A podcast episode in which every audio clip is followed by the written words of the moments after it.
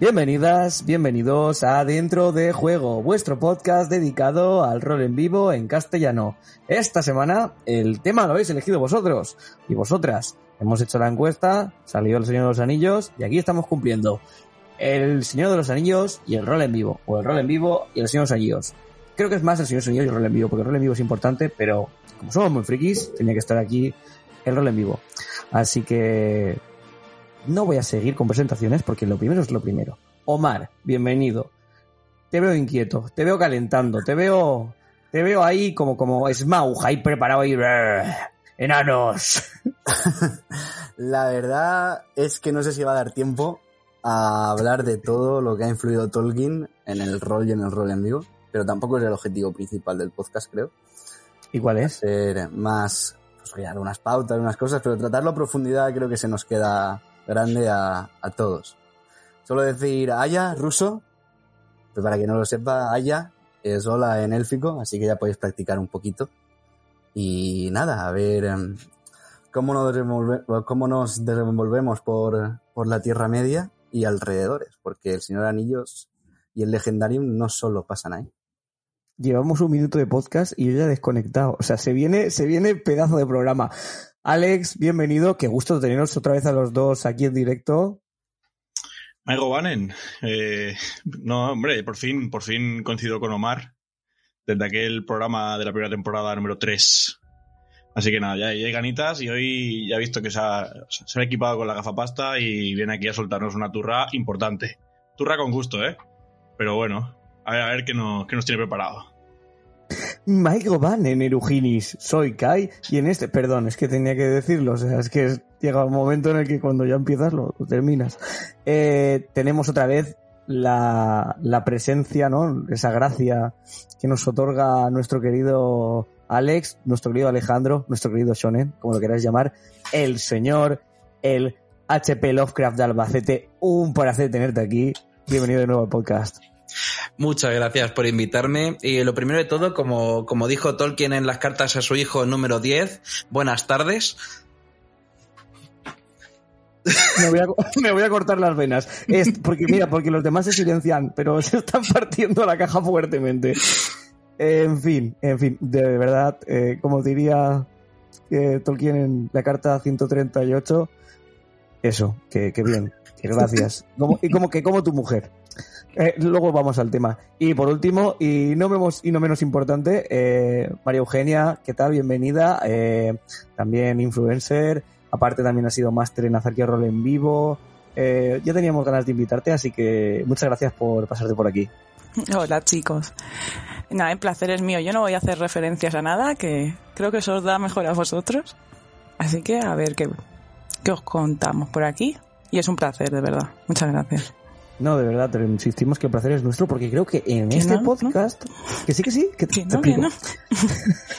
Bueno, no me contradizcáis, hombre, que soy el presentador, por favor, un poquito, un poquito de, de decoro. Al final iba a decir que tú ibas a ser el Omar de, este, de, de Omar en este podcast, pero bueno, ya veremos es cómo se va desenvolviendo. En fin, como veo que, que, que vamos calentitos y que estamos ya aquí con un rodaje, ¿sabes? Con una importancia decente en cuanto al tema, ¿qué te parece si nos empiezas a decir tú un poquito qué, influencia ha tenido para ti Tolkien en el, en el rol en vivo, que, porque tú te has disfrazado de elfa, por ejemplo, ¿no? Y yo creo que a lo mejor has bebido un poquito de ahí. ¿Qué nos puedes decir de eso? El cariño a los elfos sí que viene de, de Tolkien, aunque la elfa que yo he interpretado no, no tiene nada que ver en vestuario, pero siempre intentas inspirarte. Yo creo que ha sido más como la veía yo leyendo los libros que viendo las películas. Y Claro. yo desde muy pequeñita he, grac- he tenido la suerte tener un hermano que le ha gustado mucho El Señor de los Anillos. Es mayor que yo y siempre por casa ha tenido ante los libros de Tolkien que, por ejemplo, del universo de Harry Potter. Y quizá por eso también le tenga más cariño. Claro, claro, desde luego a lo mejor eso le, te ha influenciado. Eh, quería empezar un poquito con esta preguntita porque al fin y al cabo, ¿no? A todos nos ha influido un poquito la obra de Tolkien, más mayores, más pequeños. Eh, y entonces, claro, pero no nos vamos a meter al tema, hemos hecho ahí una pequeña pincelada, pero ¿qué te parece, Omar? Si nos cuentas tú un poquito quién es este Tolkien, ¿no? Este señor, ¿no? Nos puedes poner un poquito más en contexto. Vale, pues eh, J.R.R. Tolkien eh, es un señor que antes que escritor, él verdaderamente era filólogo, filólogo inglés, ¿vale? Tuvo una, La pedancia dentro de la pedancia. Sí. Tuvo una infancia difícil, no vamos a entrar en detalles si queréis, hay miles de, de formas de buscar la vida y obra de Tolkien. Vale, pero digamos que tuvo una infancia difícil, se licenció, eh, tuvo un amor único en su vida, que fue su mujer, ¿vale? Que se ve bastante reflejado esto en, en su obra, sobre todo en los personajes de Beren y Luthien, que como curiosidad pues tienen esos nombres grabados en, en sus tumbas, los dos. Y básicamente este señor lo que hizo fue decir, eh, Inglaterra, ¿qué nos pasa? Tenemos una mitología que antes de que llegaran aquí los normandos y toda esta gente era una puta mierda, básicamente. Hay que currarse algo. Y este señor que sabía mucho, sobre todo de lenguas, empezó con dos proyectos. Eh, uno, crear un idioma, porque le gustaba estas cosas, y después hizo un cuento para sus hijos que hoy en día conocemos como el Hobbit. Y a partir de ahí vio que eh, necesitaba un, un mundo para la lengua que había creado, y no al revés, que es lo que suele pasar. Y empezó poco a poco, empezó un poco a poco, y, y se lió la que se lió. Y ahora tenemos aquí El Señor de los Anillos, El Hobbit, y todo el Legendarium, que es todo el resto de obras ambientadas en el mismo universo, que vamos, es... mm, aparte de largo, por supuesto, eh, una obra que ha reinventado eh, la fantasía moderna y ha sentado las bases. O sea que de él y de la obra podemos estar hablando mil curiosidades, mil anécdotas, pero como punto más importante yo diría que fue el antes y el después de la fantasía moderna. Muy bien, gracias Omar. Desde luego es un placer ver cómo lo tienes ahí bien intrínseco a tu ser, ¿no? Esa, esa sapiencia de, nuestro Tolkien que, que está muy bien. Eh, yo voy a, a corroborar un poquito lo que dices tú, porque yo creo que al final es eso, ¿no? De, de Tolkien vienen esas bases de la fantasía moderna y de esas bases de la fantasía moderna luego viene eh, Dragones y mazmorras, ¿no? Un poquito por ahí. Dime, Omar. Básicamente, esto se refleja en que la gente cuando pensaba en elfos antes de Tolkien, pensaba en gnomos de jardín, en David el Gnomo y esa clase de elfos, elfos de la mitología más del norte de Europa, pequeños duendes, hadas y tal, y después de Tolkien eh, cambia completamente esta percepción. También pasa con los enanos, con los orcos, pero vamos, el ejemplo claro es ese. Y Shonen, ¿tú qué piensas de esto? Eh, yo voy a, voy a ejercer un poco el, el- el- el- la codirección del papel de pedancia, ¿vale? Porque también tengo una, un- una cosa que decir así muy, muy releída y muy tal, que es eh, sobre el propio origen del, del rol. Puesto que lo que venimos a hablar es de la relación entre el Señor de los Anillos y el rol en vivo, creo que eh, en este caso en concreto está bien remontarnos hasta, hasta el origen en sí del, del juego de rol. Que el juego de rol, eh, como todos sabéis, el, el gran padre de, de los juegos de rol es que el señor Gygax, Gary Gygax, el del Dragones y Mazmorras y tal. Eh, no sé si lo sabéis, yo tampoco es que lo sabía hasta que lo busqué, porque es como se suelen aprender las cosas. Pero resulta que, que el rol como lo conocemos hoy en día nació de los Wargames, los juegos de, de- miniaturas y tal, bélicas. Y eh, había un juego llamado Chainmail, que fue el primer juego que hizo Gygax, eh, que lo que pensaron con, el tema del rol era añadir a los personajes que jugaban unas tramas, unas características más independientes y más individuales. Y, y cogieron como ambientación, en lugar de algo realista o bélico, cogieron ambientación fantástica. Y ese fue el, el primer esbozo de lo que fue el rol y fue ligado directamente a la, a la fantasía y en más, más concretamente a la inspiración de autores como Tolkien o, eh, o Robert E. Howard, el autor de Conan. Pues precisamente en, en los primeros esbozos de, de estos proyectos de Chainmail y de Dragones y Mazmorras, en el listado de criaturas del, del propio Chainmail eh, sale, y esto lo, lo voy a citar eh, literalmente, este era el listado de criaturas que aparecían en el juego. Hobbits, escrito tal cual, Hobbits, que luego tuvieron que cambiarlo por temas de derecho a Halflings, que es como se conoce a día de hoy, pero en el manual original los llamó Hobbits, es decir, que ahí está la, la inspiración. Es decir, eh, ahí se lee ya directamente que, que la base de, de, este juego está inspirada en Tolkien. Eh, pixies, enanos, gnomos, goblins, kobolds, elfos, hadas, orcos, héroes y antihéroes, superhéroes, magos, licántropos, trolls, balrogs, gigantes, ents, dragones, elementales, basiliscos, quimeras, es, arañas gigantes, insectos, lobos gigantes, eh, espectros y, fantasmas. Es decir, que en el listado original de, de, lo que vendría a ser el primer juego de rol considerado como tal, entre las razas que se mencionaban habían Balrogs, habían Ents, estaban los enanos y los elfos de clara inspiración eh, tolkieniana. Entonces, eh, eventualmente todo esto fue evolucionando, acabamos convirtiéndolo en un hobby en el que nos pegamos con espadas en un descampado y todo eso tiene su, su gran base en el rol. Entonces creo que es importante que lo tengamos en, en cabeza mientras comentamos el, el resto de, de, la inspiración y de, y de cómo nos, nos ha afectado Tolkien en, este hobby nuestro. Eh, efectivamente, vamos, no, yo no conocía esa, no sé cómo decirlo, ¿no? Esa, anécdota o esa historia de referente a, al rol y el, al rol sobre todo a, lo que viene siendo Dragones y Mazmorras y los Anillos. Es que claro, al final se ve que viene de esos juegos de miniaturas, al final pasa a, a, viene siendo ya un rol de mesa y ese rol de mesa al final se vienen un poco arriba y acaban siendo un rol en vivo. O sea, me estás diciendo que a lo mejor este podcast se parece más a la voz de Horus de lo que yo pensaba, ¿no? Un poquito. ¿Eh, Omar? Seguro que estamos, vamos, mm, siguiendo ahí la estela. Eh, Gariax y, y Arneson lo, lo dicen claro desde el principio, que uno de hecho su máxima inspiración fue Tolkien. Y siguiendo con el tema de los juegos de rol, ha habido juegos de rol de mesa eh, inspirados o directamente con la licencia del Señor de Anillos durante toda la historia de los juegos de rol prácticamente. Desde que se abre la primera licencia hasta pasando por el famosísimo juego de rol del Señor de Anillos de esa tapa roja con la comunidad en portada que seguro que todos tenéis en mente. El MERP. El MERP, el MERP del Señor de los Anillos hasta el anillo único, que es con un sistema muchísimo más actual, y digamos que la ambientación, el, el mundo sin anillos, ha pasado todas las décadas del rol por casi todo tipo de sistemas y ha evolucionado conforme al, al, mundo. Que yo estoy seguro que todo el mundo lo tiene en casa, pero si vosotros sois esa, esa persona indeleznable que no lo tiene, que no pasa nada, ¿eh? Que, que, que no nos enfadamos, ¿a que no, Alex? No hay problema. A ver, yo no lo tengo ahora, pero lo tuve. ¿eh? Lo tuve. ¿Lo fue de los primeros juegos de rol que tuve. No, no, no el primero realmente fue, a ver, eh, eran otros tiempos, eran unas fotocopias, ¿vale?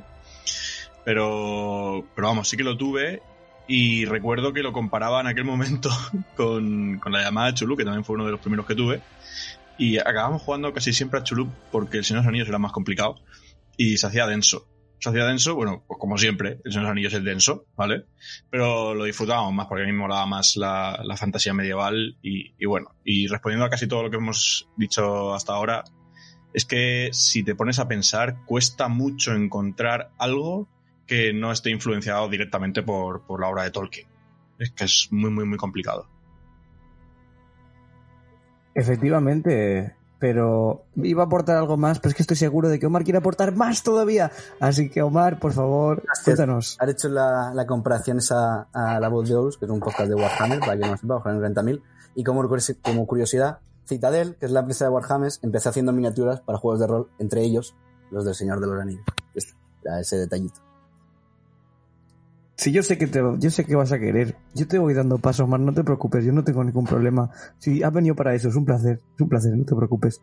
Eh, y María, ¿tú, a ti te gustaría aportar algo más respecto a esto? Quizás alguna experiencia que hayas tenido.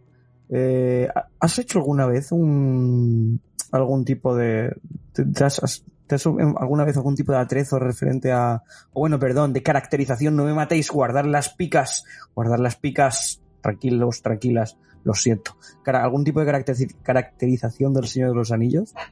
¿O alguna cosa así? No, como tal, no, pero porque es bastante complicado.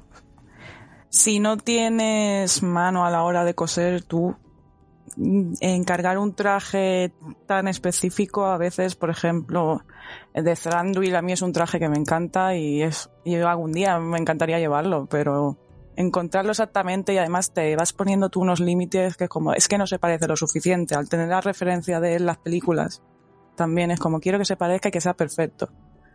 Entonces es muy complicado. De elfo silvano me parece mucho más sencillo por ejemplo los elfos de bosque más tipo arquero pero como tal no. Y de juegos de mesa sí que es verdad que yo no poseo muchos pero he tenido gente a mi alrededor que que los tiene y hace poquito jugamos una campaña de Señor de los Anillos. Morí muy pronto. muy patético, pero bueno. Creo que hablo en nombre de todos y todas. Creo que hablo en nombre de todos y todas cuando te digo, ¿cómo moriste? Um, en el rol de mesa morí porque me tiraron una lámpara de aceite y salí ardiendo. porque nos atacaron muchos guargos a la vez. Fue todo muy Duré exactamente dos horas en la partida. Yo llegué todo ilusionada a mi partida y fue como, tarde más en hacer la ficha que en que lo que dure en la partida. Y en la campaña de... Eh, es que no recuerdo muy bien cuál es. De la tapa verde, Omar. El juego de PC de mesa. ¿El viaje es por la Tierra Media? Exacto, Sone. Muchas gracias. Ese sí que se hace más largo y la campaña se quedó a medias. Pero es muy sencillito, la verdad, ese juego lo recomiendo mucho porque es muy entretenido. Muy, muy entretenido. Pues, Mario, me alegro que estés tan on fire con el rol de mesa. La verdad es que es de, es de, es de agradecer, ¿no? Que, que, te, que, lo disfrutes tanto, ¿no? Que, que, lo, que estés así, ¿no? ¿no? Tú no te quemes si te mueres mucho, ¿eh? Tú no te quemes con el tema que, que no es para tanto. Eh, Shonen, tú querías aportar algo, ¿verdad? Eh, sí, precisamente. La verdad es que mi, experiencia en el rol de mesa del, del, Señor de los Anillos no dista en absoluto de la de Mario. Es decir, habré tenido unos 10 personajes en una única campaña del Señor de los Anillos y todos han acabado de la misma manera y todos más o menos con la misma duración. Es decir, no, no perdona, es un, un juego que dependiendo del máster, pero es altamente letal. Pero bueno, eh, realmente lo que, lo que quería comentar era por, por cerrar un poco lo, lo, que estábamos hablando antes, como decía Omar, de las, de las miniaturas y de, y de estas empresas de Wargames que acabaron convirtiéndose en juegos de rol y estuvo todo el tema este con, con Tolkien y tal.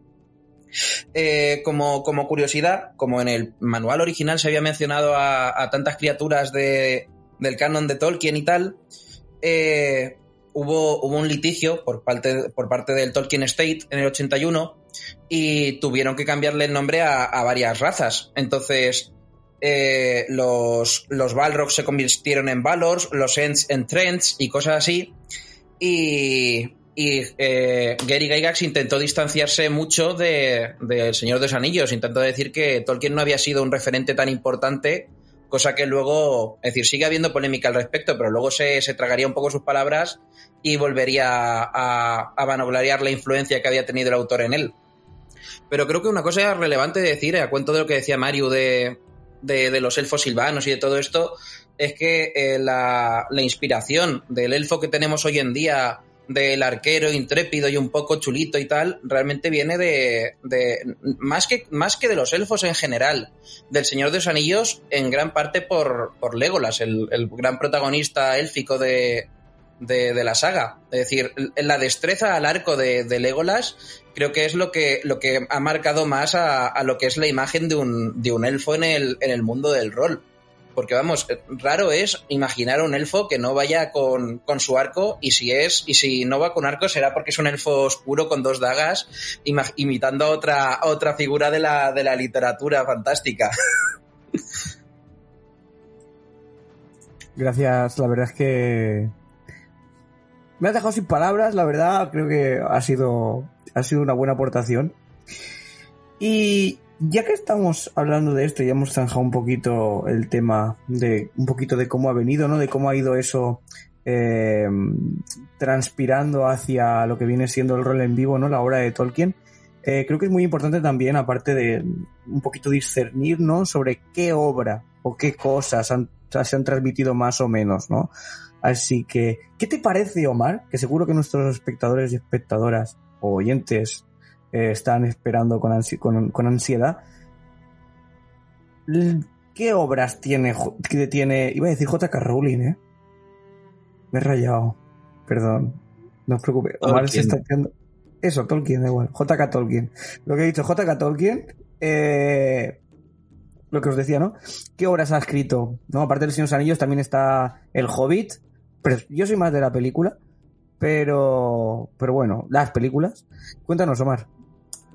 A ver, digamos que los dos buques insignia, ¿no? los dos más conocidos, más populares, son las dos obras que tienen la adaptación cinematográfica. En este caso, pues, el libro del Hobbit, que lo siento, pero si alguien no lo sabe, no son tres, es solo uno. Y eh, El Señor de los Anillos, eh, llevada a cabo, pues, las seis películas por Peter Jackson, ¿no?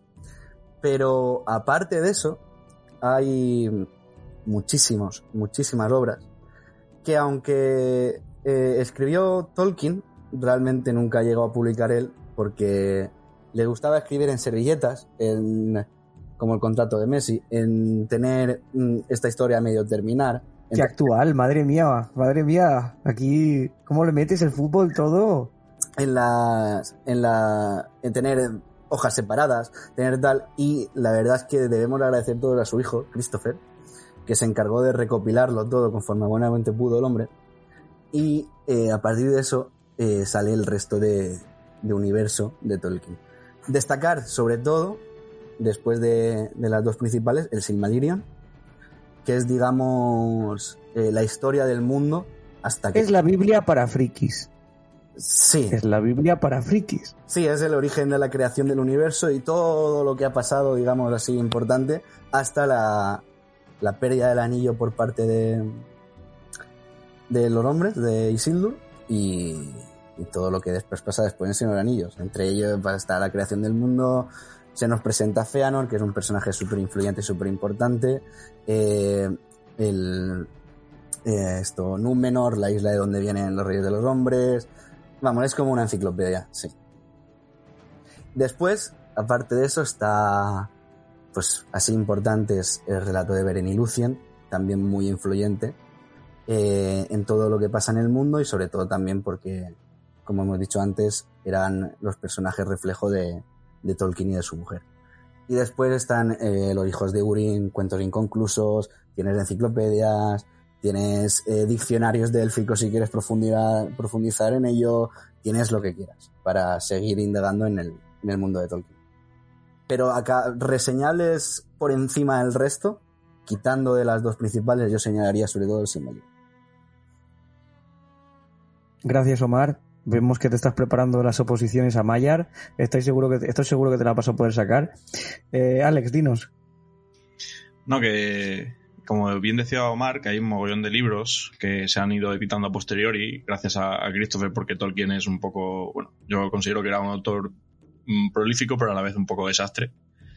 Y, y yo me he leído dos o tres de ellos también y, y merecen bastante la pena, ¿vale? Ah, Las historias te sonarán porque las, la- muchas veces se mencionan en varios libros, o, te lees el Silmarillion y ves cosas que luego te puedes completar en otro libro por ejemplo, yo que sé, la, la balada de Beren y Lucien también se menciona por ahí, y luego es mucho más completa si te coges el libro entero. Y, lo recomiendo mogollón, ¿vale? Porque mucha gente se queda en eso, se queda en el Silmarillion, se queda, bueno, en el Silmarillion si se atreven, se queda en el Hobbit y sobre todo en el Señor Anillos. Y, y bueno, si te quieres volver loco dentro de la obra de Tolkien, hay mogollón más de contenido y, y no veamos ya las famosas tropecientas mil millones de cartas que incluyen datos totalmente aleatorios. Y María, ¿te gustaría aportar algo a esto que ha comentado Alex? Yo creo que no, que la verdad es que han sido bastante completos en todas las obras, lo que han dicho. Sí que es verdad que también se sacó hace muchos años una colección, en, creo que era un periódico, que por suerte ya la tengo, que ahí venía bastante de la obra de, de él. Y había un montón y, yo recuerdo de, de vez en cuando cogerlos y leer así un poquito. La verdad que creo que en algunas ferias del libro hay gente que, que la vende aún. Y es bastante curioso. Y ahí está, por ejemplo, lo que ha dicho Omar también de diccionario de élfico. Están varios tonitos y es bastante curioso. Cuando no, sabes a qué, a tu elfo cómo llamarlo, es como, venga, a consultar ahí. Está, está muy bien. Eh, mira, pues ya, ya tenéis, mm, o alguno, si tenéis alguna duda con un nombre élfico para vuestro elfo o elfa, os miráis ahí el diccionario élfico y seguro que encontráis alguna cosa, yo que sé, para llamarle chuleta o, o lo que queráis. Dime, Shonen. Yo, y a lo mejor esto es una opinión polémica, considero que la mayor aportación de Tolkien a la literatura es los diccionarios élficos que aparecen en Google cuando quieres ponerle nombre a un personaje de rol, porque está sacado ahí directamente de, cómo construía él. Entonces tú puedes poner cualquier palabra y te la traduce a, un nombre élfico súper, súper flama. Y vamos, yo creo que primero eso y luego en un segundo puesto bastante reñido ya la obra del Señor de los Anillos como tal, los tres libros. Creo que, que Alex estaba ahí también un poco como asi- asistiendo muy fuerte, ¿no? Ahí, asintiendo, mejor dicho. Asistiendo también, ¿no? Pero- eh, precisamente hace un montón de años, eh, cuando, bueno, cuando estaba volviéndose auge, ¿no? Con, con la aparición de las películas y todo el mundo quería saber, pues, bueno, y los tatuajes se pusieron de moda, ¿no? Ponerse, yo qué sé, eh, tu nombre en élfico y movidas de estas que luego la peña no tenía ni puta idea de lo que se tatuaba. Pero, pero vamos, que, que buscabas en internet y te aparecía eso de mete y descubre tu nombre en élfico, tal, no sé cuánto, ¿no? Y me acuerdo de poner de poner mi nombre en élfico y que me devolviera el Roselendil y decir, una mierda, chaval. O sea, ni de coña, eso significa Alex Amoros, ¿sabes? O sea que eso era más falso que, que la nariz de un payaso, vamos. Por suerte tenemos a Omar que está aprendiendo, se está sacando el B1 de élfico por la Universidad de, de Huelva. ¿No? Porque sí, ¿no? O sea, En tanto como el B1 no, así que así que me gusta espérate. y ¿qué- Sí. dime, dime. No es que está Alex ahí. Pero Sindarin o Cuenya o... Ah, vale, vale. ¿Cuál es la diferencia? eso vamos ahora, que a falta de un idioma élfico, pues tienes, tienes varios. rusos. Tienes varios, sí. Por- si querías irte de vacaciones al Bosque Negro con tu B1 de Cuenya, a lo mejor, pues, la gente culta te va a entender, digamos que es como el latín, pero van a tener problemas con, con las lenguas. O sea, A mí me parece bastante mal. ¿Por qué para opositar tengo que sacarme yo el cueña si hablo el otro? Es que es, que es, es irse al élfico por irse. Con el Sindarin tiene más posibilidades de currar de camarero ahí en Rivendell. Hombre, claro. O te montas una pastelería por ahí por Lorient, donde toque. Eh, dime, Shonen. No, que realmente dices que, que parece una tontería, pero realmente eh, esa diferencia de, de lenguajes tiene una repercusión muy importante en la obra, porque hay una hay un fragmento entero de- del Silmarillion en el que los elfos del este y los elfos del oeste se atacan, se empiezan una pelea de bandas sobre eh, cuál es el dialecto correcto. Entonces, tiene, tiene mucho slang, mucho, mucha jerga urbana élfica que, que al final se ha transmitido hasta nuestros días y, vamos, a mí me parece que es una parte vital de la, de la obra de, Tolkien. Además, quiero añadir ahí que Tolkien evidentemente se influenció en, en el catalán y el valenciano para, para esa guerra de dialectos y ese tipo de movidas. Me consta, lo leí en la carta Que digas, 176 de Tolkien. que digas esa guerra de dialectos entre catalán y valenciano es para darte un strike, señor Amorós, ¿eh? Te, vas a pegarte un buen strike.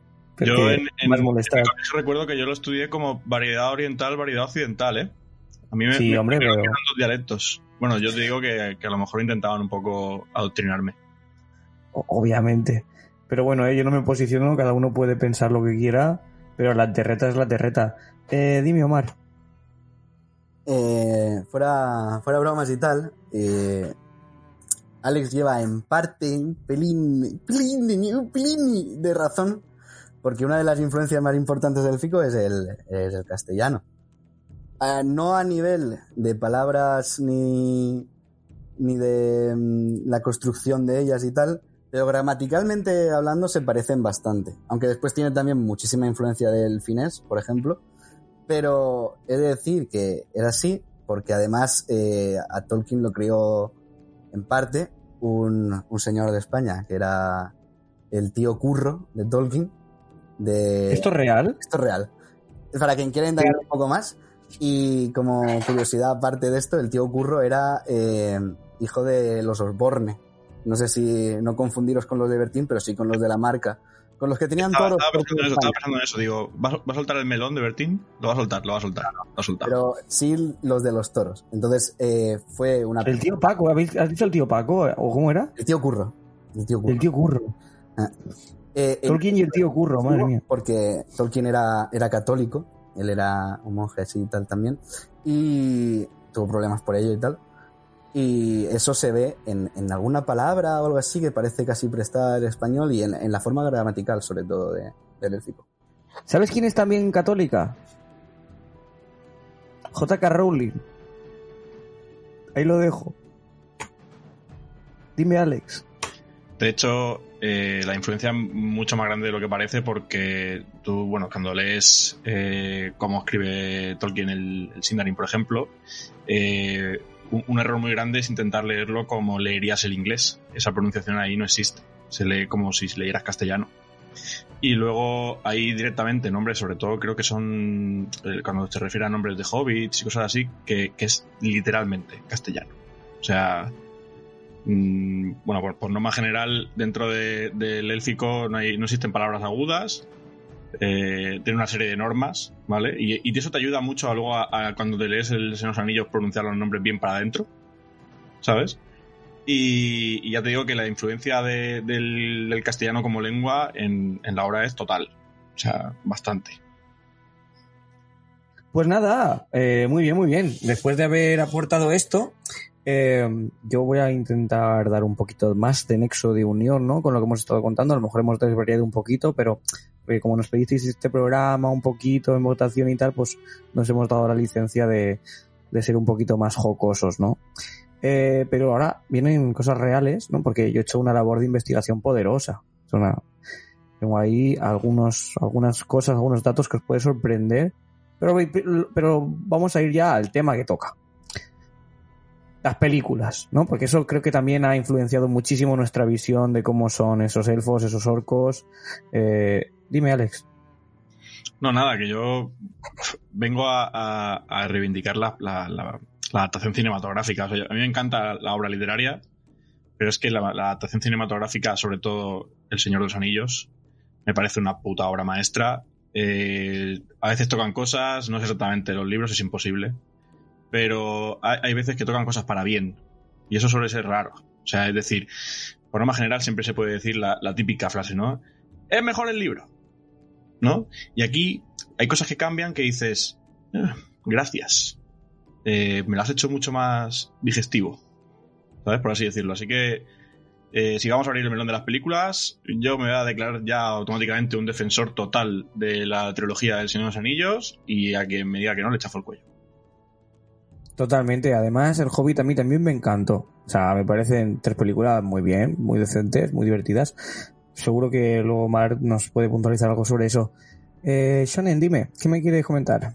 No, eh, precisamente, venía a darle la, la razón a Alex porque creo que gente, sobre todo de, de- nuestras generaciones, eh, a base de, de las adaptaciones cinematográficas, se vivió una, una nueva fiebre de, de Tolkien y del Señor de los Anillos que, que a, a mí al menos, por la época en la que me pilló, me, me supuso una, una revolución, una verdadera barbaridad.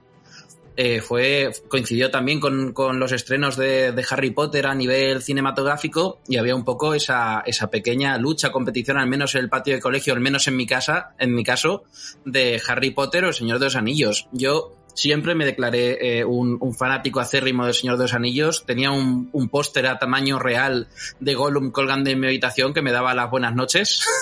y tenía, vamos, todo, todos mis cumpleaños yo pedía algo del Señor de los Anillos. Y para mí eh, fue la, mayor influencia creo que, creo que pude tener y en la mejor edad que la pude tener en cuanto a esa inspiración por lo, ese amor por lo fantástico, por las espadas y los dragones y, y por todo eso que conocemos a día de hoy como fantasía, se plantó una semilla muy importante en mí en esa época y ha ido creciendo durante, durante el resto de mi vida hasta, hasta día de hoy. Y vamos, fue en gran parte por, por esas adaptaciones cinematográficas.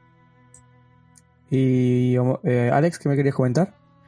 Que, que sí, que estaba totalmente de acuerdo con, con Sonen. Y yo además recuerdo eh, la época que, que salieron las películas, que fueron allá 2000, 2001. eh, yo ya venía a las películas con El Hobbit leído, El Señor de los Anillos leído, ¿no?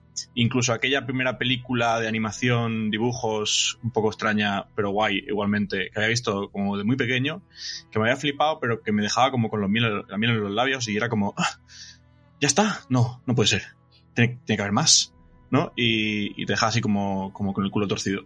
Pues cuando fui a ver El Señor de los Anillos, mi, voracidad por El Señor de los Anillos era tal que yo me negué a ver Harry Potter porque estaba cabreado con Harry Potter porque era, como que había debate ¿no? en, en, en la sociedad pública sobre qué era mejor, qué película era mejor y era como, pero por favor, pero ¿cómo va a ser mejor esa que El Señor de los Anillos? ¿no? Y te juro que cuando yo empecé a ver las pelis de Harry Potter, creo que ya estaban todas.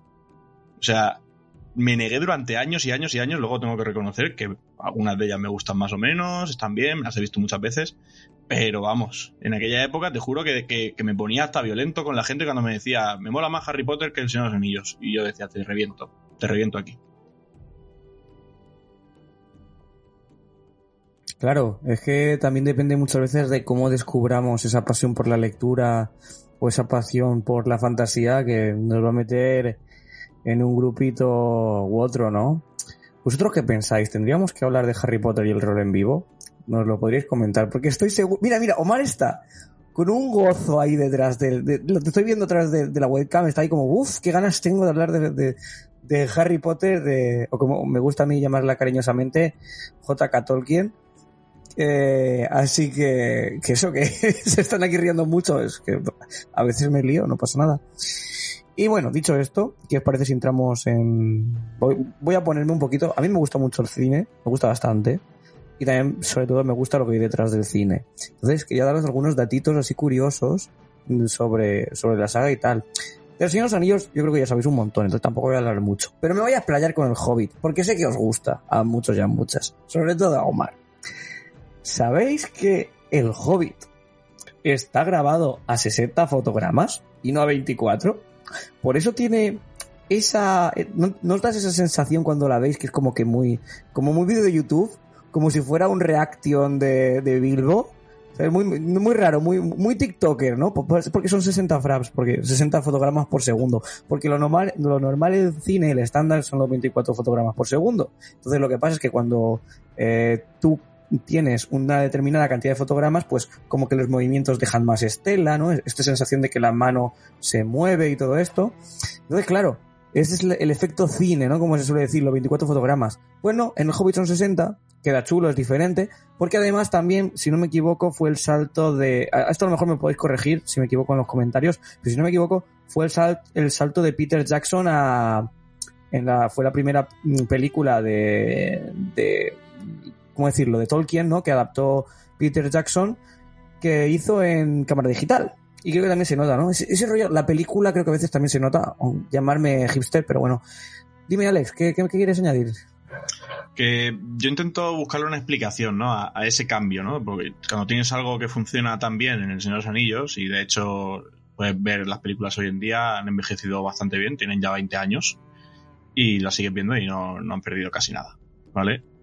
Creo que, ese salto, ¿no? ese, ese cambio de, de, manera de grabar, viene en parte porque hay mucho más entorno digital en esa película y creo que la intención que tenía entonces Peter Jackson no era otra que, bueno, El Hobbit es una novela bastante más infantil que, El Señor de los Anillos, o por lo menos está escrita, como decía antes Omar, ¿no? Es una, un cuento que le escribió a unos niños. Entonces, eh, creo que, que, Peter Jackson quiso reflejar eso de alguna manera y por eso todo lo, todo lo que rodea la película es como más caricaturesco, ¿sabes? Si te fijas en la estética incluso de los enanos, eh, eh, Gimli, por ejemplo, es un señor con barba y poco más, eh, bastante rellenito, y si te vas a, al, al Hobbit, pues vemos esas narices prominentes y ya muy alejadas de lo que es el, eh, los rasgos humanos, ¿no? Y, y, no sé, exageraciones muy grandes. Ves al, al, al rey trasgo este con la pedazo de barriga, todo digital, ¿no? Yo creo que intentaba darle un toque más infantil y atraer un poco más a ese público nuevo. Y por eso genera toda esa animación nueva y, de, y yo creo que ahí me pierde un poco a mí, ¿no? Porque a mí me gustó mucho en El Señor de los Anillos precisamente que, si había un orco ahí, fuera un orco, que fuera un tío vestido, que, o sea, todo eso era una, una pasada, ¿no? Como, como también reivindico cuando me gusta, cuando hablo de Star Wars y digo que en las películas antiguas la peña que se disfrazaba estaba ahí y por eso las cosas envejecen mejor cuando las cosas están delante. Así que, pues eso. Que intento justificar eso de Peter Jackson y creo que era para darle ese toque más, más infantil a, a la saga nueva. ¿Has dicho 20 años? Madre mía. Sí. En fin. En fin, da igual. Creo, somos, seguimos siendo jóvenes, ¿eh? Los millennials seguimos siendo jóvenes. Eh, dime, Shonen. Que precisamente hablando de lo que de lo que está diciendo Alex de haberle dado ese toque más infantil con, con, esa justificación precisamente de que fue una obra pensada originalmente para un público más infantil o al menos con unas pretensiones más infantiles y menos épicas eh, lo comprendo. Es decir no lo había pensado hasta ahora pero me, me parece coherente. Pero donde creo que está el gran problema es que el Hobbit salió antes que el Señor de los Anillos y en cine salió primero el Señor de los Anillos con su aura, con su estética, con su legado, con todo lo que inspira, con todo lo que significa, con lo que, todo lo que conocemos, y posteriormente le dieron ese, ese aspecto más, más, como dices tú, caricaturesco.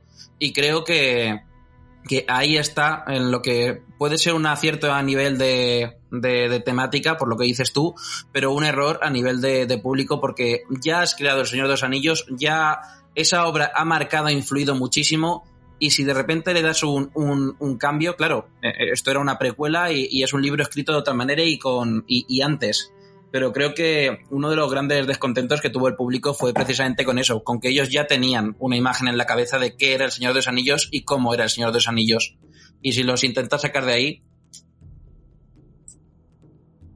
Claro, claro. Si los intentas sacar de ahí, pues ya, ya se te queda un poco un poco cojo o la gente va a estar más reacia.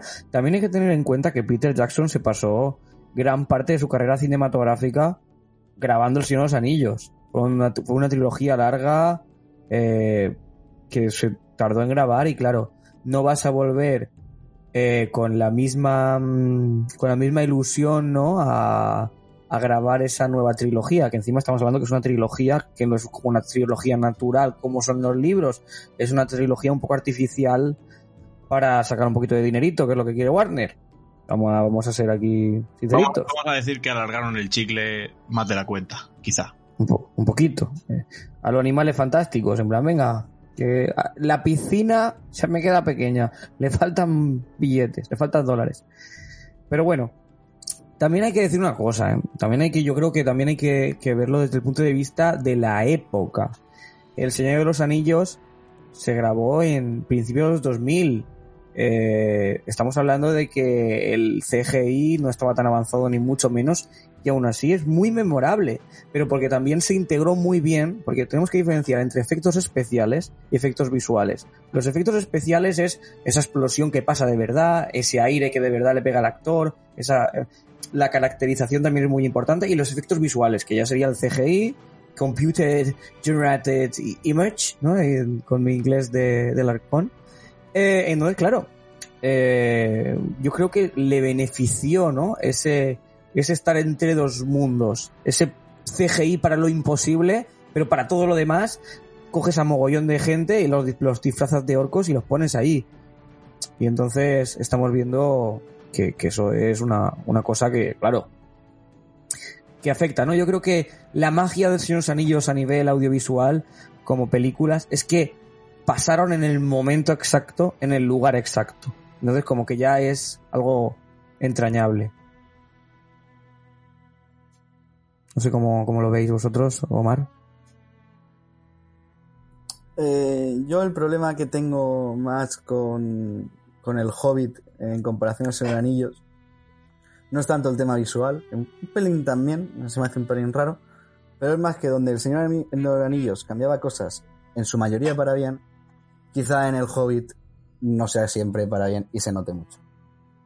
Eh, por ejemplo, la, así una de las cosas más, más relevantes de cambios y tal, la omisión de Tom Bombadil en la Comunidad del Anillo, pues la verdad es que tardan un huevo llevar a Rivendell. Si meten más cosas, yo no sé el público cómo se lo tomaría. Y después no es relevante para la trama del anillo, ¿no? Quitando de un par de anécdotas. Ahora después, en el Hobbit, cambios de ese estilo con esa elegancia, yo no los encuentro. Qué bien dicho, qué bien metido lo de la elegancia, ¿eh? me ha encantado como te has expresado. Pues nada, ya nos queda nada, nada para irnos al descanso. Así que, ¿qué os parece si nos añadís ya lo último antes de irnos a, a ese braserillo? Eh, Shonen o María, ¿tenéis algo más que aportar a esta primera parte del programa? Yo creo que, Pues, que no, todo lo que tenía que decir lo he dicho, porque si me empezara... No, si, si empezara a hablar con, con, con pasión de la, de la saga, tanto de lo cinematográfico como lo que significaba para mí y tal, tendríamos que hacer un especial de tres horas y yo por desgracia no tengo tanto tiempo. No pasa nada, siempre podemos hacer una segunda parte, un Si los anillos y el rol en vivo 2, que seguro que, que hay gente que, que le gustaría.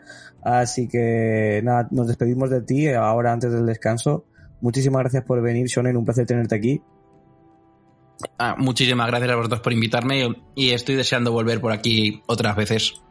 Estoy seguro de que sí. Y María, ¿con qué conclusión nos dejas tú? Pues una muy parecida a la de Sonen. En verdad es que al final si te pones a hablar largo y tendido sobre el universo de Tolkien, tanto películas, libros, es que no vas a acabar nunca. Y más cuando vas conociendo a gente que sabe más que tú, que le gusta más que tú. Y es que vas aprendiendo. A mí me ha pasado hoy. Habéis contado cosas que yo desconocía, por ejemplo. Y siempre es que es maravilloso hablar con gente que le encante. Coincido contigo, María, porque yo tampoco soy ningún experto en la obra de Tolkien. Soy muy aficionado, me gusta mucho, pero no tengo nada que ver a lo mejor con Shonen, con Alex o con Omar. Así que, en cualquier caso, es un placer escucharte a ti, María, y a ver si puedes venir en siguientes programas y nos cuentas un poquito más y te sueltas y, y seguro que, que lo disfrutamos. Así que muchísimas gracias por venir. Muchísimas gracias a vosotros. Cuando queráis, yo siempre estoy disponible. Pero muchas gracias, de verdad. Gracias a vosotros. Así que nada, eh, vamos al descanso y nos vemos dentro de juego.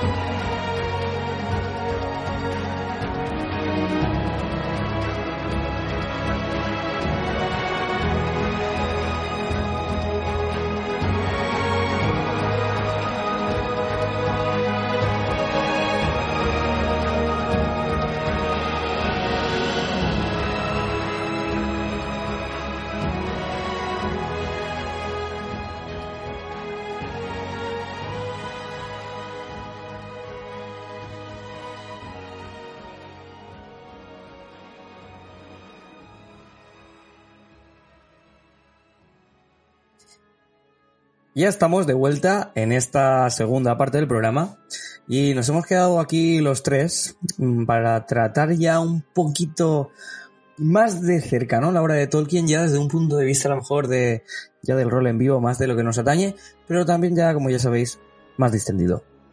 Así que voy a empezar a abrir el melón, que sé, que me gusta mucho esta expresión, eso lo decir bastante. Y la cuestión es la siguiente. Ya ha habido roles en vivo de los Señores Anillos en España.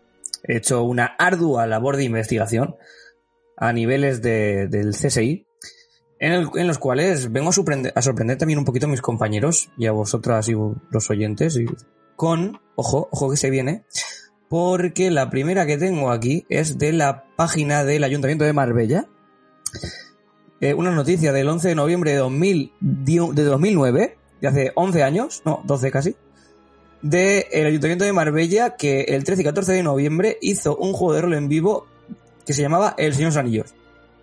A ver, estaba bien hecho el rol, pero a lo mejor hay que ser un poco más imaginativos con el nombre. Ojo, porque creo que tenían hasta autobús. O sea... Y no he podido ver fotos, pero hacerse se hizo. A lo mejor no se escucha alguien que conozca a alguien de Marbella. Porque a lo mejor en Marbella, pues yo que sé, están haciendo cosas más importantes, ¿no? No sé, en plan fiestas o, ¿Qué hacen en Marbella? ¿Qué pasa? Me miráis raro. No lo sé. Es que, No sé, yo qué no, sé, no tengo amigos de Marbella ni amigas. no sé si, si Jesús Gil tiene algo que ver con, con ese rol, pero eh, no, no me consta a mí. Y mira que yo en aquella época ya jugaba y de hecho conocía gente del sur porque yo empecé jugando en Málaga. Y, no, no llega, bueno, también es verdad que los tiempos cambian y las redes sociales y, la comunidad ha ido creciendo y ahora hoy en día es raro que hagan un evento en España y no nos enteremos. Pero en aquellos años todavía estaba la cosa jodida y que había muchos eventos que han pasado como muy desapercibidos. Y quizás si la gente se hubiera enterado hubiera dicho, ¿cómo no voy a ir a un evento del Señor de los Anillos? Y luego, a ver, a ver, Omar, ¿qué me quieres comentar? Que, como bien dices, creo que sí que se han hecho unos cuantos en España, pero por lo que he encontrado yo, es más, es más común encontrarlos en el extranjero, sobre todo en Estados Unidos y en Rusia. En Rusia, ¿por qué? Tenéis vídeos en YouTube, es espectacular lo que tiene ahí montado los Anillos, pero hasta trolls. Que ostras. Eh, yo he visto de Warhammer. He Ah. visto que, que le gusta mucho Warhammer en, en Rusia. Yo he visto- vivo de Warhammer en Rusia es la hostia. Yo he visto Vamos. cosas, en- bueno, casi todo lo que veo de roles rusos son como muy bestias. O sea, me refiero, bestias a nivel de atrezo que dices. O sea, me acuerdo de ver uno que era rollo Fallout y decir, pero, o sea, es que es idéntico. O sea, llevan Y es que encima seguro que luego les ponen la Sputnik ahí en plan en el Tata. A ver, tal, esto no hace daño, toma tu Sputnik a, a funcionar, venga. A lo mejor no te ponen la 5, pero te ponen la 3, ¿sabes? Que seguro que va bien también. Uf. Bueno, no pasa nada. Y siguiendo con el tema, eh, también os voy a comentar que encontré otro, ¿eh? O sea, yo es que he hecho una labor aquí de investigación increíble. O sea, Como por soy el Sherlock Holmes de los de los Anillos en Google o algo así. Llegué a la página 2. O Eh, el caso es que hay otra que se llamaba La aventura del anillo, rol en vivo con soft combat. Está bien que lo especifique. Está bien que se especifique. Eh, se jugó el 23 de mayo de 2015 en Madrid y según la propia estaba en una página de estas de actividades, la organiza Despertalia. No sé si os suena, os suena de algo esa sí, sí, sí, organización. me suena así. Pues resulta que la organizaron ellos y ponían ellos las armas de soft combat y tal. Y la actividad duraba unas cuatro horas y media. Se ve que era un.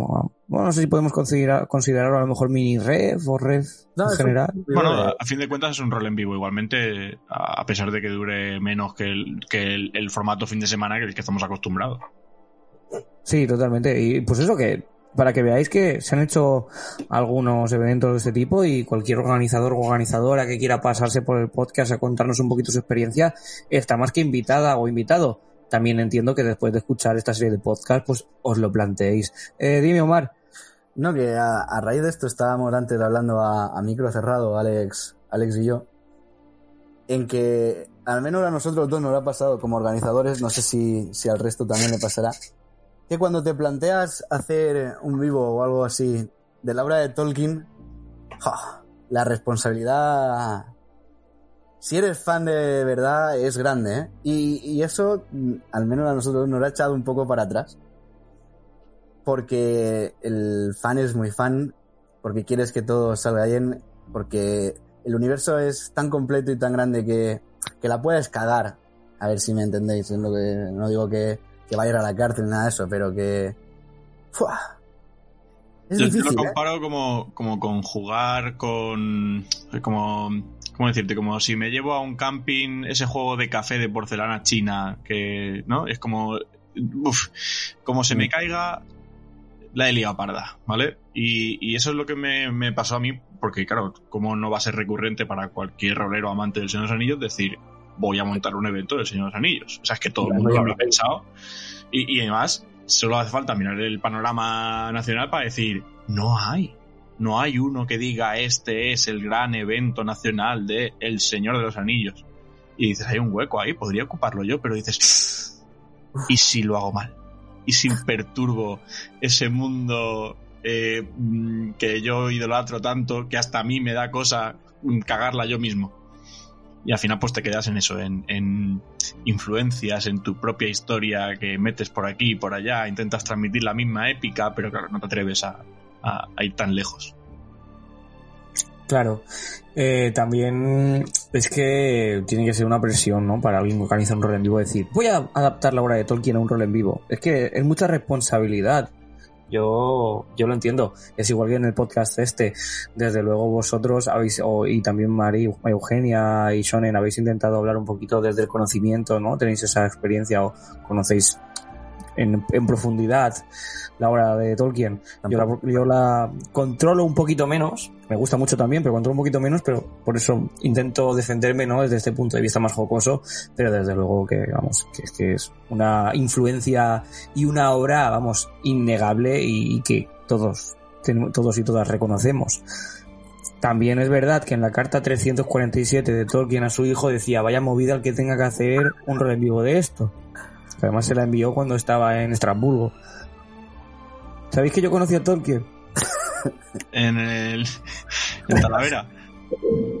justo, justo, justo, era, era primo mío, era primo mío y me dijo, y dije, ¿cómo estás vivo, Tolkien? Tú estás muerto, ¿no? Y me dijo, yo es que soy un elfo. Entonces, no se lo inventó, no se lo inventó, el tío se lo llevó del pueblo, el, el idioma. Lo escrito y tal. Según, según el propio Tolkien, ya fuera coña, él se, se identifica más con los hobbits casi, ¿eh? Por eso de la comarca, como los campos, las colinas de- del interior de Inglaterra, el ser amante del buen comer, el buen beber, el fumar también, el característico suyo y de los hobbits. Y además sale en, en muchas fotos, ¿no? Sale con su pipa. Y es Pipa, como. Vaya un señor fumando en pipa, no me extraña. O sea que a lo mejor elfo no, pero hobbit sí que, sí que tenía un poco de hobbit, ¿eh? Bueno, es que yo creo Bueno. que, que en realidad, en, en- bueno, en la obra del Señor de los Anillos, aunque aparecen los hombres, ¿no? Y, y se supone que es el, el ser humano como tal. Yo, yo creo que, que en realidad los, los, el ser humano como tal se refleja más todavía en los hobbies, ¿no? Porque estás metido en. Es como esos seres en un mundo tan épico que parece que la cosa no va con ellos. Y que cuando se lanzan a la aventura la van descubriendo como la descubrirías tú si caes en una de esas movidas, ¿no? O sea, es como, como si Russo se va a trabajar y dice un día, hostia, me encontré un Balrog, la he flipado. Vale. También ahí eh, cabe señalar que mm, también es un poco una influencia que tuvo él, o sea, súper importante además, y no hemos comentado antes, no sé cómo se nos ha pasado, que fue la, la guerra, la gran guerra, la, la primera guerra mundial. Y esos hobbies también arrebatados de ese, de ese paraje idílico de la comarca, ¿no? que no sabían muy bien de qué daba la vida, pues con todos esos soldados que tuvieron que ir al, al frente. Y aparte de esta referencia hay muchísimas más sobre la guerra, desde el grito de los Nazgûl hasta el, el señor... ¿Qué quieres decir con los gritos de los Nagu? Sí, el, el- el- según el, el propio Tolkien, si no recuerdo mal, el grito de los Nazgûl está sacado de, del sonido que hacía la, la artillería enemiga, el silbido que pegaban en el aire cuando, cuando surcaba el cielo hacia la posición que tenía. Sobre todo Fíjate. la batalla del Somme. Fíjate que hablando, hablando de eso, eh, cuando sacaron es- esta película un poco infame que sacaron de la vida de la obra de Tolkien, o sea, de la, la que se llamaba Tol- A ver, Tolkien como tal. O sea, a lo mejor no es la película del siglo. Yo he visto la, la- la película, ¿no? De nombre homónimo, Tolkien.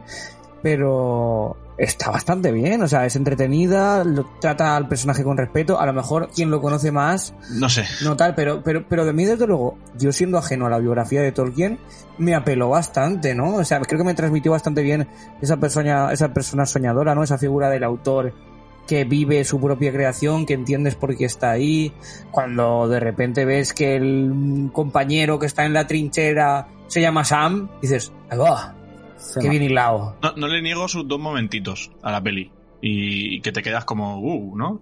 Pero no sé si es porque todo el mundo que la que llega a verla ya, ya llega muy pagado de Tolkien, o sea, ya llega con demasiada información sobre la vida de Tolkien a la película y la película como que se queda corta, como que no te cuenta excesivo, ¿sabes? Y entonces es como que eh, te, te quedas como que es un poco... le falta cafeína a esa película, ¿no? Y sin embargo, re- respecto a lo que decía Omar, yo la vi y quería verla y me costó verla porque no se, no se puso casi en ningún cine. Eh, recuerdo que por aquí, por esta zona, teníamos que ir a... bueno, estamos en la zona de Alicante, teníamos que ir al, al Plaza Mar los martes a las 4. Ya está, no hay más pases. Y, si, y no te pillaban ni en la misma ciudad. Y, sin embargo yo quería verla porque me flipó aquel tráiler en el que precisamente salía como ese Tolkien en medio de la guerra y cómo eh, utilizaban la metáfora con, con, las explosiones y aparecía como una especie de, de sombra, ¿no? Como si fuera el Balrog. Eh, ese tipo de, de, comparaciones me flipó en el tráiler y, y, quise verla, pero, pero vamos, porque dije, esto tenía que ser canelita fina. Luego se me quedó un poco descafeinada. Tampoco digo que, que la gente no la vea, ¿eh? Si no, no conoces mucho a Tolkien, es muy probable que viendo la película descubras mucho más sobre él de lo que de lo que hagas por ahí perdiendo el tiempo buscando en Wikipedia. Claro, claro. Eh, es que al final es eso, ¿no? Que tenemos que muchas veces que acercarnos a esos personajes, el público general a través del cine o de esas series y ya luego ya siempre se, se puede profundizar más. También yo creo que nos quedamos, ¿no? Los, los que somos creadores de, de juego o los que también participamos con que muchas veces podemos adaptar esas tragedias, ¿no? De, del mundo real convertirlas o pasarlas por el filtro de la fantasía, pero que no pierdan esa crudeza o esas enseñanzas, ¿no? Yo creo que también es algo muy importante y que más en los tiempos que corren, ¿no? Uh, yo me acuerdo de, la frase que dice, me acuerdo que en cuarentena estuve viendo El Señor de los Anillos y sale la escena que le dice Gandalf eh, a, a, no me acuerdo quién era, en, qué momento era, perdóname, cuando dice la de, creo que no, se la dice a Frodo, la de no depende de nosotros el tiempo que se nos ha dado, sino lo que hacemos con él, o algo así. No, no sé, no lo puedo decir palabra por palabra, pero más o menos ese era el contexto, ¿no? Y, me, me, me, tocó mucho, ¿no? Me tocó esa fibra, ¿no? Eh, creo que eso es la magia que tiene de verdad el Señor de los Anillos, que es tan atemporal y que da lecciones tan bonitas y a la vez tan crudas como haz lo que tengas que hacer, intenta vivir con amor, siendo una buena persona, disfrutando del tiempo que tienes pase lo que pase a tu alrededor. Y es que eso al final, ¿quién te lo va a transmitir sino una persona que ha vivido una guerra mundial? ¿No? Sí, como, como he dicho antes, eh, yo creo que la temporalidad de la obra viene reflejada por, sobre todo, la intención de Tolkien, que era eso, crear una, una nueva mitología para su pueblo, su gente, que era los ingleses. Entonces, cualquier mitología debe ser atemporal. Cualquiera. Sí que es verdad que en cuanto a cómo comportarnos, lecciones de vida y todo eso, está eh, muy influenciada, muy influenciada por, por el catolicismo, porque Tolkien era un católico practicante y creyente bueno, bastante, bastante fuerte. Fíjate, no sé si te lo he dicho antes, Omar, pero es que a JK Rowling también le influenció el cristianismo. Veo aquí unos paralelismos pff, increíbles. No, no es ninguna tontería. Eh, queda patente en, en, bueno, en, en ambas obras que, que, que hay algo más, ¿no? Hay una trascendencia después de la muerte. En, el caso de los humanos, por ejemplo, es, la gloria eterna, ¿no? Lo que hagas en la vida, ese Aragorn impoluto eh, en su estatua de, yo que sé, de mármol y que todo el mundo pueda contemplar su esplendor aunque ha muerto hace dos mil años. Eso queda plasmado ahí y bueno, y directamente los elfos es que se van como a otro, a la otra orilla y no deja de ser trascendencia. Y dentro de Harry Potter, pues bueno, eh, eh, están los fantasmas todo el rato en la obra, eh, sus padres que le ayudan, eh, yo que sé, es que hay demasiadas cosas que, que, que, dejan patente que después de la muerte hay algo. Gilderoy Lohar, que también es un fantasma. Ojo con Lohar, es personaje West, sin duda. Y aparte de qué hay después de la muerte, en las dos obras se refleja también el aferrarse a la vida, tanto por el anillo, por ejemplo, como referencia más clara, que llámame loco, pero a mí los horrocruxes me sonaban de antes. bueno, pero Tolkien estaba un poco obsesionado, ¿no? Con el tema de las joyas en, en, en su... Porque antes de, de, los anillos estaban los, los Silmaril y pues se le va un poco de las manos, ¿no? Quizá con, con el tema de las joyitas. Era orfebre y no, no nos lo han contado. A ver, también hay que tener en cuenta, ¿no? Que es la mejor forma, ¿no? De, de, de apelar a esa codicia de, del ser humano, ¿no? También de, esa tentación del poder, ¿no? Tener anillos siempre ha sido una forma de ostentar y aparte también podemos pensar que tenemos que pensar en que Lebrimbor, ¿no? Ese, ese herrero élfico que tiene amistades con los enanos, que, que, luego es engañado por Sauron. ¿Habéis visto cómo yo también me lo, como yo también me lo preparo, eh? Dime, Omar. Lo que me ha sorprendido es que has pronunciado bien que Lebrimbor, no, no otra cosa. No la ha convertido en aguda, no la ha convertido en aguda. Se ha quedado con eso de antes. En C, Celebrimbor, que se ve mucho también. ¿Sabéis qué pasa? La- es que no, no- la- no es mía la. No es mía la, la, la gloria, ¿no? De esto, sino de, del Sombras de Mordor, que es un videojuego que realmente eh, no es canon de la obra de Tolkien, ni muchísimo menos, pero está basada en el mundo de Tolkien. Y es una forma también de apelar a la gente que a lo mejor no lo conoce mucho o muy fuerte en, ¿no? en profundidad la, la obra de Tolkien, pero que también te deja de porque luego yo dije, hostia, que Lebrín, ¿por qué personaje más chulo? ¿Qué de aquí? Sí. ¿Qué de esto es verdad? Muy poco, muy poco. Pero el origen de la historia real del anillo y de los anillos y tal, es la verdad es que el juego está bastante bien. No deja de ser un juego de acción, pero, pero está muy chulo, ¿eh? a mí me encanta, a mí me encanta la sinergia que tienen los dos personajes, ¿no? El Celebrimbor y el humano este fake que ponen random, pero pero está bien, ¿no? Está, está guay. Eso, para la gente que quiere iniciar en el mundo de Tolkien, videojuegos también tienes de todo tipo de géneros, de acción, estrategia, combate por turnos, rol. ¿Cuál era el de la Play 2? Este que es la hostia. eh, Bueno, la yo, yo en tercera- la Play 2 tuve eh, el de las dos torres, el de la película, que inauguró una especie Ese. de, de género nuevo de juegos que eran como de pantallitas que ibas pasando y tal, que luego sacaron también el de las crónicas de Narnia, que era igual, el de no sé qué, el del retorno del rey. Eh, y, y luego recuerdo en PC había un, un homónimo, una especie de trasunto de Warcraft 3 que se llamaba La Guerra del Anillo, bastante guapo, por cierto.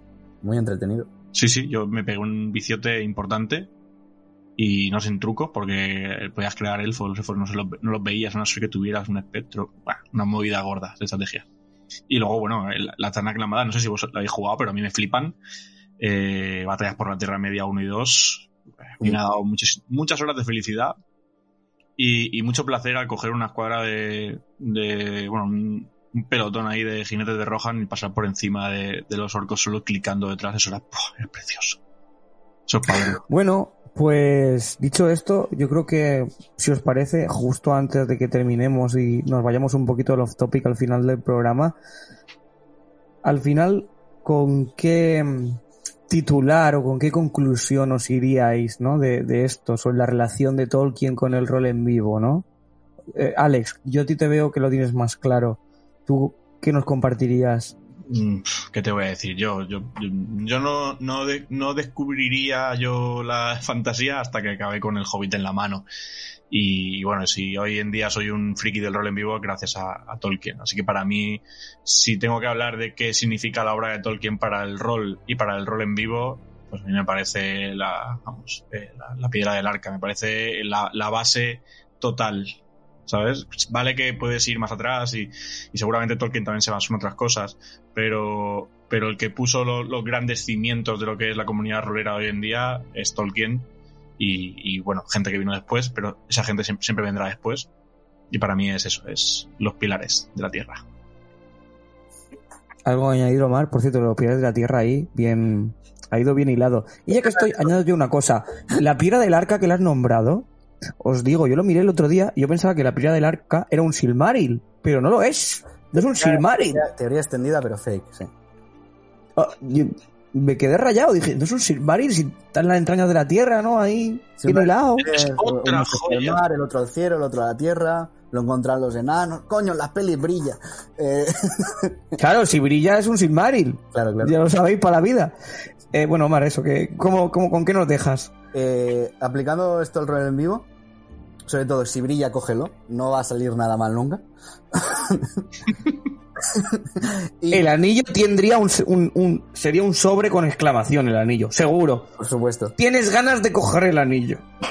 Un Bueno. máster ahí siguiendo. Con un yo creo que será un sobre, pero que un máster te estamparía en la cara. Diría, toma, coge, cógelo, cógelo. Eh, bueno, eso, influenciando en el rol en vivo. La imagen que tenemos de los enanos en el 90% de roles fantásticos medievales.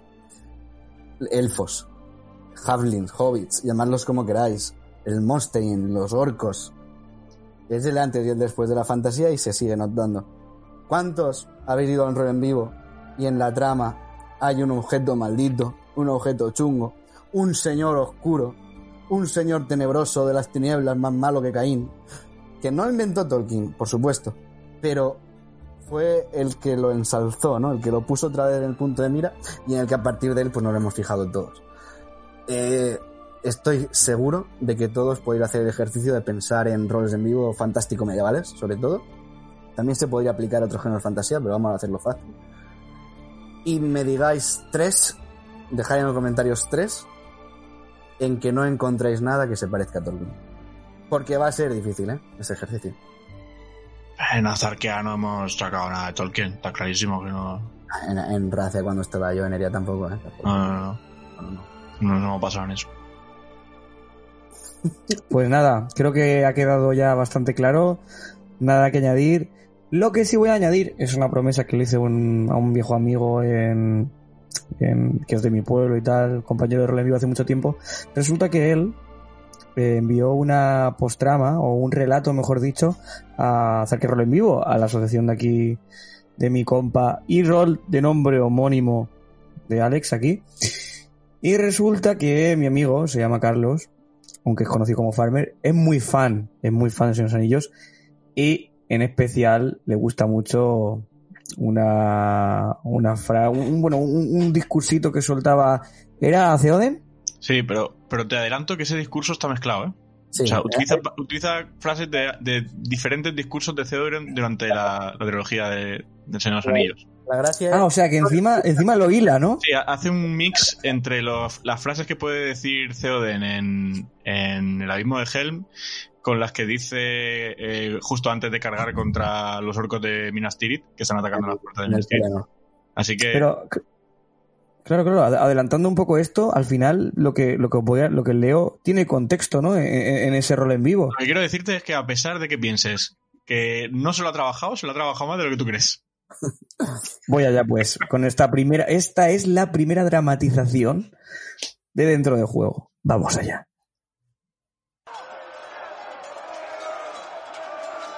Azarquiel ha caído. Ningún padre debería enterrar a sus hijos. ¿Qué pueden hacer los orcos ante tal aciago destino?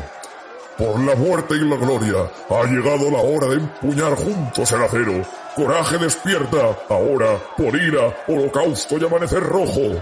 A por ellos, pieles verdes. Así pues, será ante los muros de Bris donde la maldición de nuestro tiempo se habrá de decidir. Caerán las lanzas, se quebrarán los escudos, aún restará la espada. Rojo será el día hasta el nacer del sol. Tendremos la paz, viviremos en paz. Cuando respondan por la quema de acero fuerte y por los orcos que yacen muertos en él, tendremos la paz.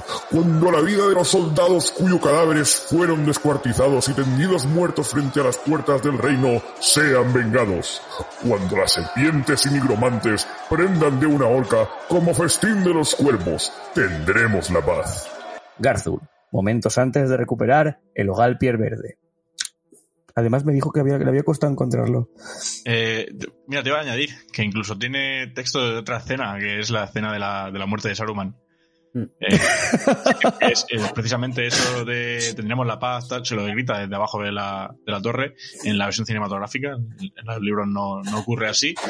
Cosa que considero que también es otra de esas cosas de las que hemos hablado antes, de que mejor para una peli hacerlo así. O al menos porque- para una peli tan larga. Claro, porque si no es como, "Va, y ahora toca cuando. es como, Dios mío. Quiero ver a Zarquino. Si queréis saber quién es Zarquino, pues os leéis los libros o os veis un resumen. Os vais a la página 2 si lo buscáis en Google. Y una cosilla que me gustaría a mí acabar con, con esto. Eh, no sé si preguntaros dos cosas. Eh, Yo creo que es evidente que vamos a hacer un segundo programa en algún momento. Eh, me gustaría saber, de vosotros dos, que, que, bueno, que os, os encanta el Señor de los Anillos tanto como a mí, ¿cuál es vuestro personaje favorito de la saga? Sé que es un melón muy grande, como dice Russo. Del Señor de los Anillos. Sí, de- venga, vamos a poner. Vale. Sí, Vale. vamos a quedarnos con la trilogía del Señor de los Anillos. Venga. El personaje más guapo de la Tierra Media, venga, suéltalo. No, no. Ahí, ahí entramos en movida. a ver. Favoritos, favoritos.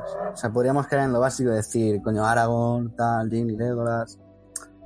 Vamos a puntualizar en que nadie, en su sano juicio, puede intentar ser, porque es genial solo, Gandalf, ¿vale? O sea, yo lo tengo vetado como favorito de todo el mundo porque es demasiado. O sea, ni siquiera es humano, ya si investigáis más lo veréis. Es un ángel, ¿no? Es como un ángel. Sí, es como un ángel. En la mitología cristiana sería como un ángel. Y Gandalf es. Puto Gandalf, o sea, no hay que decir nada más. Pero. De la saga del Señor del Anillo. Joder, es que es una pregunta difícil, ¿eh? Yo, si, si quieres, puedo decirlo yo primero y, y ahora me contestáis. Yo, yo lo tengo muy claro. Me, me- me encantan muchos personajes, evidente, pero tengo una predilección por Boromir que, que nunca he sabido explicar. O sea, me, me encanta tanto ese personaje eh, enamorado de su pueblo, sacrificado por él, que acaba eh, cediendo por su propia desesperación y luego se redime y, acaba, no sé, me, parece uno de los personajes más épicos y, bueno, uno de los personajes que, que de verdad define muy bien lo que es un, un ser humano metido en esa movida, ¿no? Porque es como que todo es demasiado épico y, y a veces eh, las decisiones que tomamos no son tan tan tan épicas como parece y se puede cometer errores, ¿no? Mm, hostias, buen Boromir. Yo iba a decirte, he estado pensando mucho tiempo justamente en Faramir, el Faramir de los libros, que cambia un poco respecto a las películas, pero se va a quedar segundo o tercero, porque yo lo siento, pero quien no puede querer ser, amar o sentirse Sam. Y el Sam, hay ahí la duda de quién fue el verdadero héroe del Señor Anillos, si Frodo o Sam. Bueno, Frodo- no, sé para quién, no sé quién tendrá la duda. Para mí, Sam. Frodo es el héroe, para mí Frodo es el héroe, pero Sam es infinitamente Sam. Yo me quedo con Sam. Pues para mí, sin duda, bueno, Peter Jackson, porque sale en- como uno de los de los soldados en las dos torres, está por ahí. Sí, también sale, buscar? sale también en las calles de Brie al principio, comiéndose una Claro. zanahoria, de hecho. Efectivamente, pero ya que si sacamos al máster, si, si no nos podemos fijar en el máster de rol en vivo, ¿no? Que sería Peter Jackson, Gimli sin duda. Gimli me encanta como personaje porque aparte de que es el comic relief mejor llevado en la historia del cine posiblemente, ¿El Gimli porque, las dices? ¿eh? El Gimli de las películas. El Gimli de las películas es eh, la figura de el comic relief, ¿no? Eh, Esa, esa comedia que le quita un poco de peso a la historia y no te la hace tan cargante y tan intensa. Cosa que debería aprender Zack Snyder. Eh, claro, a mí me encanta, está súper bien llevado, pero es que encima el personaje en sí es genial. Porque como personaje en sí, mm, yo que he visto sobre todo las películas, que un enano alfa acaba haciendo esa amistad con un elfo que se supone que son enemigos desde hace muchísimo tiempo y que luego vaya Galadriel y le diga, ¡eh! Un pelo tuyo.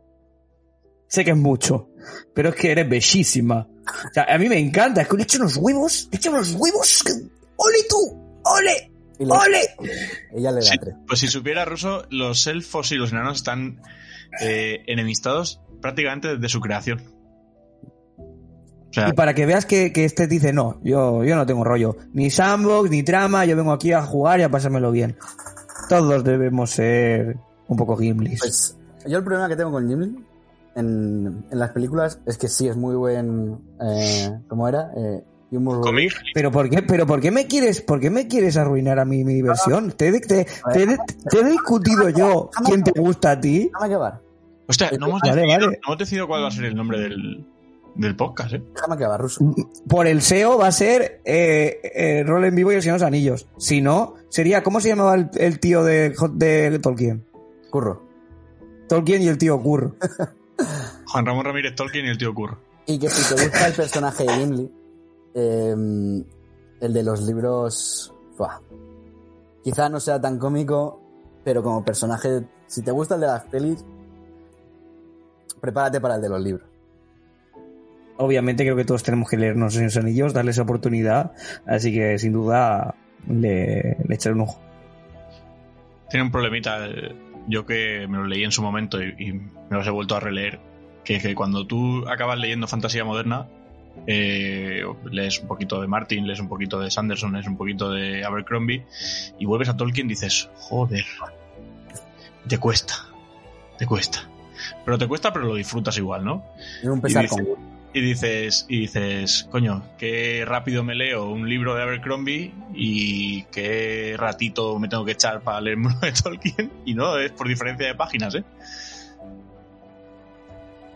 Qué curioso, ¿no? La verdad es que es increíble. En fin, creo que vamos a cortar con esto. Nos hemos quedado, yo creo, muy en la superficie. Muchísimo. Hemos planeado completamente el tema. Además, a lo mejor no lo hemos unido tanto a rol en vivo como queríamos. Sí que hemos intentado unirlo como se merece. Pero claro, es algo tan extenso que nos gusta tanto que es muy complicado sintetizar. Así que os agradecemos que hayáis estado con nosotros todo este tiempo y también que, que nos permitáis, ¿no? Esto de esparcirnos un poquito. Y nada, antes de despedirnos, os voy a poner una noticia que me parece interesante. Y como estamos en el braserillo, pues la quería soltar. Eh, resulta que estaba leyendo yo el 20 minutos, porque no soy yo muy de, otro- de otros, de otros periódicos. Y me he visto yo que resulta que hay una noticia que sale, hala, justamente ahora se me abre la del ABC, que... mm, que, que- que mal, ¿eh? Bueno, que no pasa nada. Eh, que cada uno que vea qué periódico que quiera. Yo simplemente digo nombres. Que resulta que Bruselas ha puesto fecha a la humanidad, eh, a la- a la humanidad, a la inmunidad de rebaño en Europa. ¿Y cuál es? Decir una fecha, decir una fecha, así, Eh, Mayo enero 2022. Porrita. 22. Enero del 22. ¿eh? Menos, Ah, bien, ¿eh? Joder. Diciembre. menos, Septiembre. menos. Menos que septiembre. En septiembre te han engañado. Más, mor- más moral que el Alcoyano. Baja.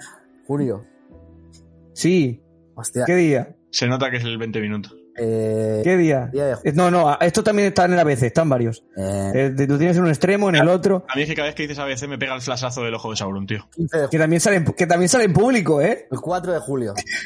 Que público es como ese, como tu amigo ese que es de izquierdas, pero demasiado. Que dices, ostras, tío, Bueno. córtate. Yo creo que. Eh. Eh, 4 de julio. No, más tarde. Mierda. Dios bendiga América. Gran discurso de Independent Day. Eh, el 10. Más. Vamos a estar aquí diciendo. Dilo ya, ruso. 14 de julio, Bruselas pone fecha para la, unidad de para la inmunidad de rebaño en Europa. Entonces, ¿hay Drachen o no hay Drachen? Está la cosa complicada. ¿Y con Eh, resulta que es que en- se supone que en este segundo trimestre, para abril, mayo, están calculando una barbaridad de vacunas y para junio más. Ojalá rezamos Ojalá. todos que sea así. De todas maneras, sí que es verdad que esto ya nos lo dijo, ya nos lo dijo Hugo en este primer podcast de la, de la segunda temporada. Que claro, la inmunidad, de re- la, la inmunidad de rebaño seguramente la alcancemos pronto, pero a lo mejor como nosotros solemos tener los jugadores de rol en vivo, en general, muy en general y en nuestro entorno, entre 20, 40 años, está ahí un poco la horquilla, sube, baja, ¿no? Pero está por ahí. Entonces a lo mejor no va- vamos a ser de los últimos que se vacunen. Pero bueno, yo creo que son buenas noticias, ¿no? Que, que con suerte, uf, ojalá, ¿no? Bueno, por lo menos parece que se está marcando, o sea, que, que esa fecha, ¿no? Esa fecha de, de posible inmunidad de rebaño puede ser el, el gran principio del fin, ¿no? Para- O sea, que empiece ya ahí a, a ir cuesta abajo y que poco a poco, que no quiere decir que esas fechas vayan a decir, venga, buah, ¿eh? ¿has dicho 14 de julio? Sí, ¿no? Mm. Sí, 14 de julio. 14 Yo, de yo cumplo, yo cumplo el 16. El Sería 15 un regalazo, ¿eh? El 15 monta un rol. Es lo que te, espérate al 16 que es mi cumpleaños. Y así ya es el regalito. El, Plan- rol, el rol es tu cumple. Yo encantado, yo no pido otra cosa, ¿eh? Creo que yo no pido otra cosa. Y me da igual el que sea, ¿eh? Como si me haces un rol de Percy Jackson. Dios no lo quiera. ¿No? Eh, a, ver. Percy Jackson. Percy Jackson. Hombre, como saga, pues. Estamos hablando de Tolkien. Estamos hablando de. También ha salido un poquito Harry Potter. Qué pereza Percy Jackson, ¿no? Al lado sí, pero está bien. Pero bueno, en fin, creo que ya hemos desvariado bastante. Lo he disfrutado muchísimo, me lo he pasado muy bien con vosotros y también he aprendido, así que espero que vosotros también, nuestros oyentes, hayáis también aprendido un poquito, ¿no? O al menos os lo hayáis pasado bien. En fin, creo que digo en nombre de todos. Muchísimas gracias, Alex, por venir a otro programa. Nada, yo aquí, a echarte un cable, a compartir la carga. Y di que sí, eres el, vosotros dos sois el Sam de este podcast.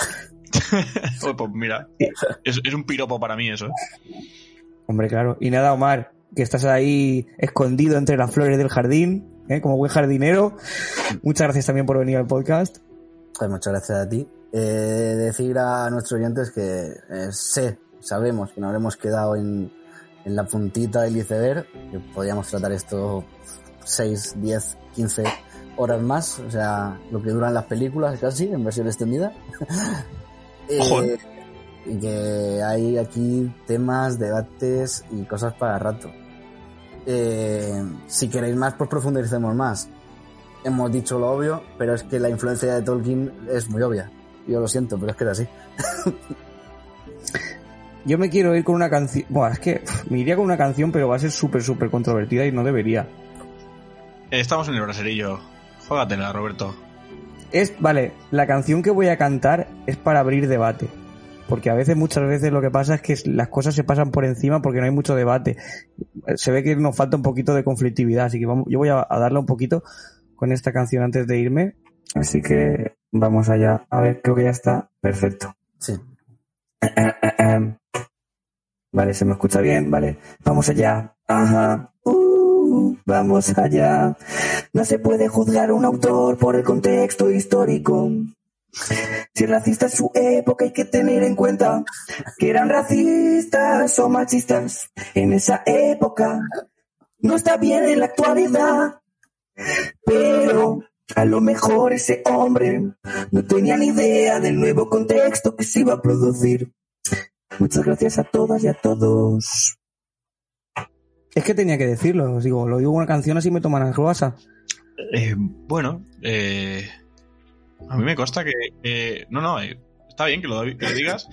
Yo soy de los que piensan que los personajes de la obra de Tolkien femeninos, por ejemplo, son, son pocos, pero los pocos que son son muy importantes y tienen una trascendencia muy fuerte en la historia. Eh, a veces va- más vale calidad que cantidad. ¿Tú qué piensas de esto, Mar? Ya que he abierto el melón antes de irme, El venga, dale. señor R. Martin, que todos no son putas. eh. así rapidito, rapidito, es verdad, no se puede juzgar a- al autor o la obra con el prisma de la actualidad. Lo que sí que se puede hacer es, cuando se lleva a la actualidad, no caer en ese mismo error, por ejemplo. O el momento en que, poniendo el ejemplo del rol en vivo, queremos hacer un, un rol en vivo inspirado en Señor Anillos con una comunidad que lleve el anillo de los enanos en vez del anillo único, pues coño, ahí no metamos a todos hombres, ¿no?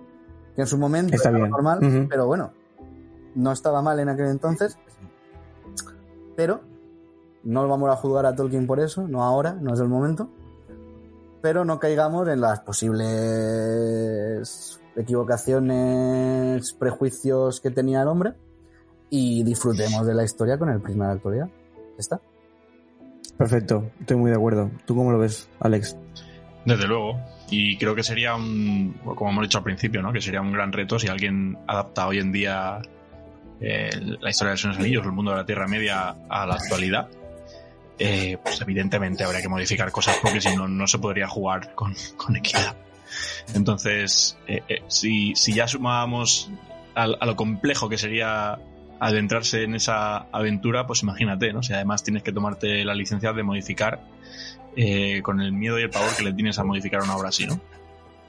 Pues nada, Pero- eh, creo que lo habéis dejado muy claro. Última cosita de Omar antes de irnos. Última cosita, última cosita. Que si a alguien se le ocurre hacer un rol de los anillos o del Legendarium, primero que nos lo avise, por favor. Sí, Y segunda, si lo vais a hacer en la segunda edad, cuidado, nerfead a los elfos. Ahí lo dejo. Ahí va, que no hemos hablado de la serie. Jo, de la serie. Mira, si, si quieres hablamos de la balada de Beren y Lucien, chaval. Eso Bueno, ya es. Bueno, creo que ya se está. Se, se- se me está repitiendo esto ya. a todo el mundo, chaval. No te digo nada. Voy a empezar aquí a mutear, a mutear micros porque si no aquí no nos vamos. Los tengo aquí cogiéndome de los pies. Así que nada, chicos y chicas, muchísimas gracias y nos vemos en el próximo Cállate Alex dentro de juego. Muchas gracias. Adiós. Sed buenos y no os dejéis tentar por el anillo único.